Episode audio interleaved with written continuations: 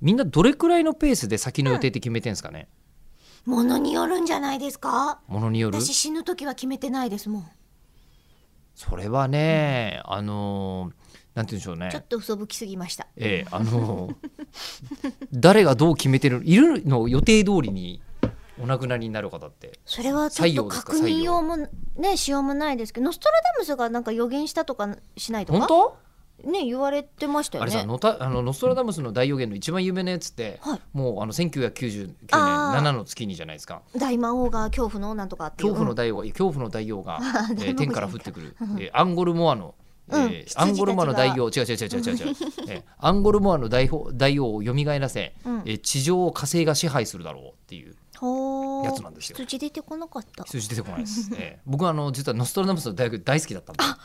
そうなんだ大好きなというか、うんうんマジやべんじゃねえかって思う中学生でしたうんうんうん幸せうんうんうん本気で読んでこれはやばいんじゃないかと思ってでいろいろあの結局たどり着いた末にノストラダムスの大予言ってうん本当のことを言ってるわけじゃないんだよね。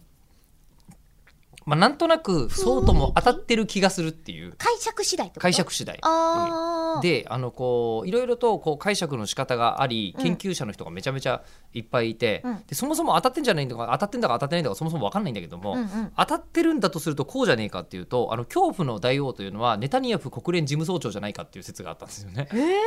結局なんだかんだ言って、えっと、これはちゃんと、えっと、戦争が終わったことを示す予言であるみたいなはことがあったっていうーのを捉え方次第ですな思い出しましたね。ほうんーいやでもそういうなんかオカルトとか大好きなへー割と少年でしたよ都市伝説的なやつとか都市伝これ都市を超えてましたけどねう。ん、あの怖いお話っていうんではなくて、うんここにはこういった因果関係があってうんとかっていうその世界の裏側を解き明かすみたいな意味合いの都市伝説ベッドの下に男がいましたとかそういうやつじゃなくてさつまり、えっとこの世は陰謀論ですね。あそれそれ陰それ謀それ論ですね。うん陰謀論と都市伝説はうん、うん別なの違う、違うんじゃないのあそうなんだ私都市伝説の中にそういう分野があるんだとばっかり